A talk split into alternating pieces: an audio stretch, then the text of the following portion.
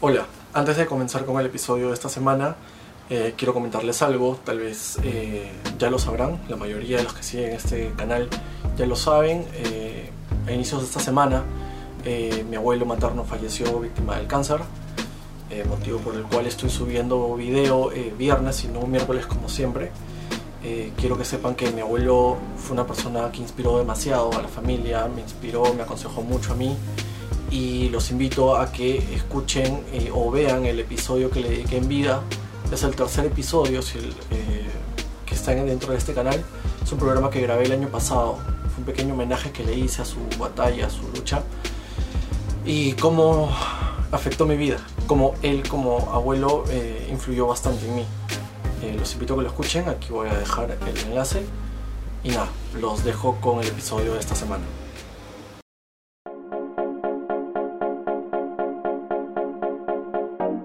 Hola alternos, ¿cómo están? Bienvenidos a un nuevo programa de historias alternas. Yo soy Marcelo Jordán y como cada semana, hoy tocaremos temas actuales y de importancia para todos los peruanos. Antes de comenzar con el episodio de esta semana, los invito a suscribirse ya sea que los, me estén escuchando por Spotify o estén viendo el video por YouTube. Así harán que los reportajes lleguen a muchas más personas y la comunidad de alternos siga creciendo. Ahora sí, vamos con el tema principal. Como sabemos, esta pandemia nos ha cambiado radicalmente la forma en cómo convivimos. Tenemos que desarrollar nuevas formas de socializar y de transportarnos. Y es justamente en este último punto que quiero centrar el tema de hoy. Eh, este mes el ministro de Transportes y Comunicaciones ha dado luz verde a que, como pueden escuchar, todo el transporte público sea liberado al 100%. Esto es de gran importancia debido a que más del 70% de los peruanos utiliza el transporte público para poder movilizarse ya sea a trabajar o, transportarse por cualquier motivo. Esto es de alto riesgo debido a que el transporte público es uno de los principales focos infecciosos. Esto representaría un aumento en los niveles de contagio, perjudicando a muchos peruanos. Algo que sabemos hace mucho tiempo es que las bicicletas y otros vehículos de transporte alternativo representan la mejor solución para combatir el tráfico, pero ahora pueden ser un gran aliado para combatir los contagios post pandemia. Hoy hablamos con Aldair Gutiérrez, quien es profesor, youtuber y ciclista por muchos años. Además, cuenta con un podcast llamado B, en donde fomenta el uso de las bicicletas y aclara varios temas al respecto. En este programa nos dice por qué la bicicleta puede ser nuestra mejor aliada. Mi nombre es Aldair Gutiérrez, tengo 28 años, eh, soy profesor de inglés, soy docente soy ciclista urbano. Eh, entre mis pasatiempos está el, mundo de la bicicleta, la fotografía y los videos. Me parece que la bicicleta ha tenido un protagonismo en sí en el mundo por muchos, muchísimos años, eh, ayudando a muchas personas a deslizarse de manera eh, rápida, de manera libre, ¿no? apreciando un poco lo que pueden este, ver en, en, su ciudad. Digamos que te da bastante panorama para poder disfrutar de todo lo que podemos tener en la ciudad la bicicleta como medio de transporte sostenible tiene muchísimas ventajas, en las cuales está eh, el tema del, de lo económico, el tema de la rapidez, eh, estando, por ejemplo, en una situación eh, como la que tenemos acá en Lima, en donde digamos que Lima fue considerada como la tercera ciudad más, con más tráfico del mundo, tenemos que tener en cuenta que la bicicleta en sí es nuestra, puede ser nuestra mejor aliada. Eh, y ahora, más que nunca, en tiempo de pandemia, nos ayuda de una manera increíble en el tema del desplazamiento social, ya que es el único transporte que podemos eh, deslizar de manera individual, que es lo que me parece que es lo primordial en estos tiempos de pandemia. Este, Lima está conectada, Lima no es una ciudad tan grande, eh, tenemos, la, tenemos la oportunidad de que, digamos, todo puede estar cerca en una distancia promedio de 7, 8 o 9 kilómetros. Entonces, tener la bicicleta como aliada en estos momentos, en este tipo de pandemia, nos ayuda, nos facilita y nos favorece, nos favorece totalmente en el tema también de bienestar y salud. Entonces, eh, la bicicleta como medio de transporte sostenible es una de las mejores opciones. Cabe resaltar que también hay otros medios de transporte sostenible, como por el, tema del skate, patines o eh, scooters, por ejemplo, ¿no? Pero tengamos en cuenta cuál, este, cómo se llama, cuál es su preferencia. Ustedes pueden elegir cualquiera. La cuestión es que el desplazamiento social en estos, en estos días tiene que ser de manera individual. Creo que ese es lo principal que se tiene que mantener y cualquiera de estos transportes ayuda bastante. Algo que muchos gobiernos regionales y municipalidades están desarrollando son nuevas ciclovías para facilitar el desplazamiento. Lo que está pasando acá ahora en, Lima, exactamente en Lima, digamos, es la, la, creación y ampliación de los nuevos carriles para las ciclovías, eh, para las bicicletas en, en esta ciudad lo que está pasando es lo siguiente, se están creando, están en proceso, están en, eh, porque ese, proyecto proyecto, digamos que está enfocado a que se realice en un promedio de tres a tres meses y medio, de tres a tres meses y medio, ¿no?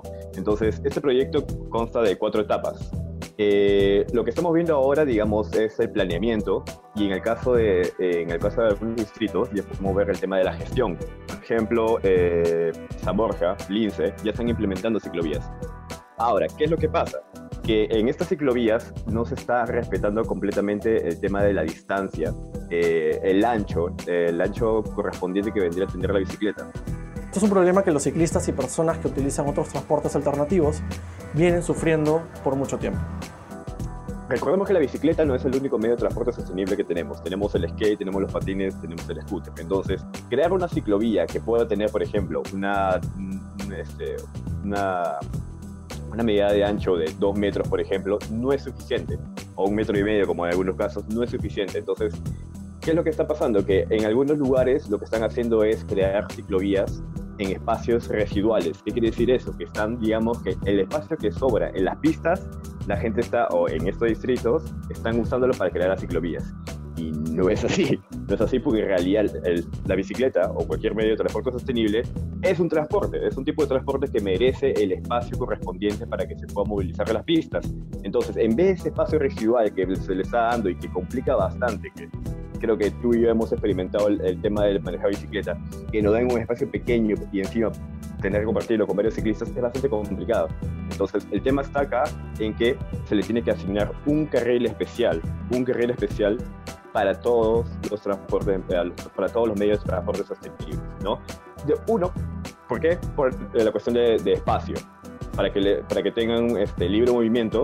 Y dos, me parece que este es el punto importante por, por la cual está toda esta movida, es el hecho de distanciamiento social, ¿no? Tampoco vamos a tener espacios ciclovías pequeños en donde al fin, y, al fin y al cabo vamos a estar pegados al otro ciclista o a la otra persona que está en scooter o skate. Entonces, ahí como que hay que ver un poco la lógica y, y, plantear el hecho de que tiene que haber un, un carril especial para, este, como se llama, para los ciclistas o cualquier otra persona que desee usar esto.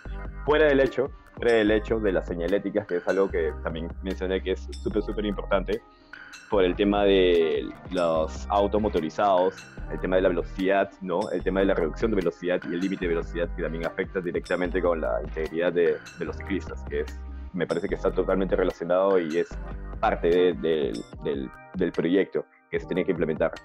Los proyectos de desarrollo para las mejoras de calidad en las vías de transporte sostenible se vienen trabajando en conjunto con algunas organizaciones.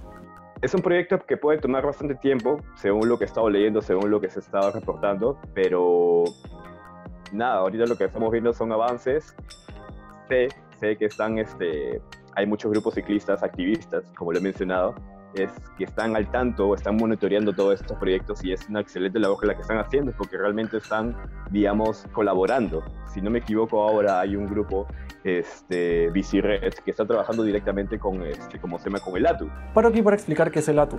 Es la Autoridad de Transporte Urbano para Lima y Callao un organismo técnico especializado del Ministerio de Transportes y Comunicaciones que tiene como objetivo organizar, implementar y gestionar el sistema integrado de transportes del Lima Callao. Ellos están trabajando este, como colaboradores en el proceso de planeamiento y de gestión.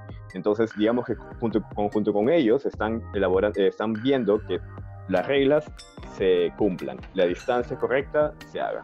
Todo las, las, este, las organizaciones, estos grupos ciclistas, estas redes ciclistas, activistas, están participando bastante en el tema de, de movimientos sociales, eh, creando conciencia en las personas por medio de sus publicaciones, por medio de sus, eh, por ejemplo, ahora que está bastante eh, de moda esto de los en vivos, ¿no? Están tratando de concientizar y, y, tratando de poner al día a las personas de lo que está sucediendo en el tema de las bicicletas. Eh, pero, pero hay un grupo especial, hay un grupo, en realidad un par de grupos especiales. Este grupo, como mencioné hace un rato, Bicired. Bicired está trabajando ahora, está trabajando en conjunto con ATU, que vendría a ser este, un apoyo bastante importante, ya que han llegado, ellos un grupo ciclista, han llegado, han llegado a estar involucrados en el tema del planeamiento, de gestión de las ciclovías, de este proyecto de 301 kilómetros de ciclovía y un poco más quizás. Como vemos y escuchamos, las acciones se vienen ejecutando, pero todo depende de nosotros. En el tema de cultura, por ejemplo, cultura, cultura de bicicleta, siempre, bueno, no siempre, recientemente, o sea, ya digamos que más de 10, 12, 15 años, ha habido en Lima, ha habido acá en el Perú. Ha sido mínimo, pero ha habido. Y ha habido bastantes intervenciones por parte de ciclistas activistas en, en todos estos años. ¿Qué es lo que pasa?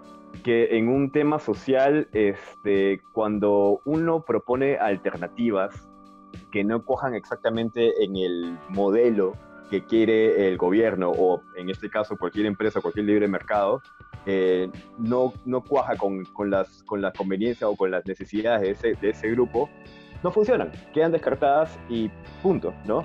Y eso es lo que ha estado pasando en todos estos años. Ahora, ha tenido que pasar algo súper extremo para que realmente se tome en cuenta eh, esta, esta, medida, lo que es el tema, esta medida del, del, del, transporte sostenible, ¿no? Este, lo que la gente va a preferir, bueno, en realidad es, puede ser cualquier cosa. En realidad puede ser una bicicleta, puede ser una bicicleta eléctrica, como mencionaste, scooter. En realidad puede ser cualquiera. La cuestión es que vean alternativas a, estos medios de transporte tradicionales que vendría a ser el taxi, el bus, la combi, todo esto. Ahora, no quiero decir tampoco que el tema del bus o los micros este, son malos. En realidad, lo que es malo es el transporte informal. Para eso siempre ha sido el problema, esa ha sido la, la, hierba mala que ha existido acá en el Perú por muchos años. La informalidad de los transportes eh, públicos es, ha ocasionado muchos problemas, muchos problemas que en, en sí, en sí, ahora se están viendo, ¿no? Y ya tratar de manejar todo eso es complicado para, para, para, el gobierno, para la Municipalidad de Lima. Lamentablemente esto es cierto. Las cifras de tercerización e informalidad en el país, en cuanto a transporte hablamos, son muy altas. En mi, en mi opinión, el, metropolita, el metropolitano o la línea 1, el, tren o este, ¿cómo se llama? el bus azul, siempre han sido buenas opciones para mí. En realidad hubo un tiempo bastante que estuve sin bicicleta y me quejaba, obviamente siempre me voy a quejar porque no me gustan de rebus. Pero el metropolitano, que es algo que he usado por mucho tiempo, este, me ha traído bastantes beneficios en el tema de distancia, en el tema de tiempo y me deja en puntos claves en donde luego ya puedo caminar, ¿no? O puedo andar con mi skate porque también uso skate.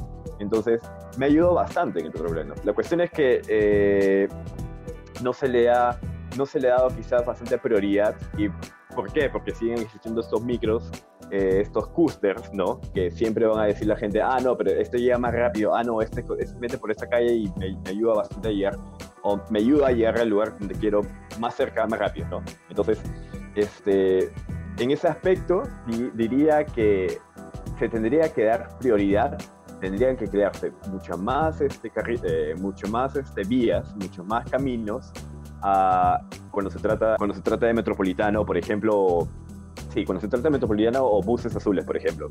Sería genial que pueda llegar a más lugares, porque en realidad, como repito, Lima no es una ciudad tan grande, puede estar, puede estar fácilmente conectada. La cuestión es simplemente hacer una estrategia, un planeamiento bueno para que, cada, para que las personas en sí le tomen, le den importancia a esto en vez de estos transportes informales que siguen existiendo. ¿Por qué? Por necesidad. Necesidad de los pasajeros que quieren llegar a un lugar rápido y necesidad de las personas que están trabajando, los choferes eh, cobradores que necesitan el dinero y simplemente pueden hacerlo. No. Para concluir el video, es importante que nosotros como peruanos tomemos las mejores decisiones para resguardar nuestra salud, ya sea para evitar contagios o para evitar el estrés que puede significar pasar tantas horas en el tráfico. Asimismo, preocuparnos por el desarrollo de nosotros como sociedad y avanzar. Ya depende bastante del, flujo de gente que esté usando bicicletas. Por eso, por eso, la, creo que muchos ciclistas como yo lo que hacen es tratar de motivar a la gente que usa bicicleta para que realmente eh, se vea que hay gente que está interesada en usar estas ciclovías y, y que no simplemente es un, un antojo ¿no? de los ciclistas que quieren ahora. No, no, no, no. Eso es algo que la gente, si, si, lo, si lo tiene ahí, lo va a usar y tenemos que demostrar eso, más que todo. Hay que darle la oportunidad a los transportes alternativos y poco a poco veremos los grandes cambios que estos pueden representar. Esto fue un pequeño reportaje sobre lo que está sucediendo en el país. Gracias a Lair por su tiempo y espero que te haya gustado el video. Suscríbete, comparte, para poder llegar a más personas y que este espacio siga creciendo. Soy Marcelo Jordán y esto fue Historias Alternas. Nos vemos la próxima semana.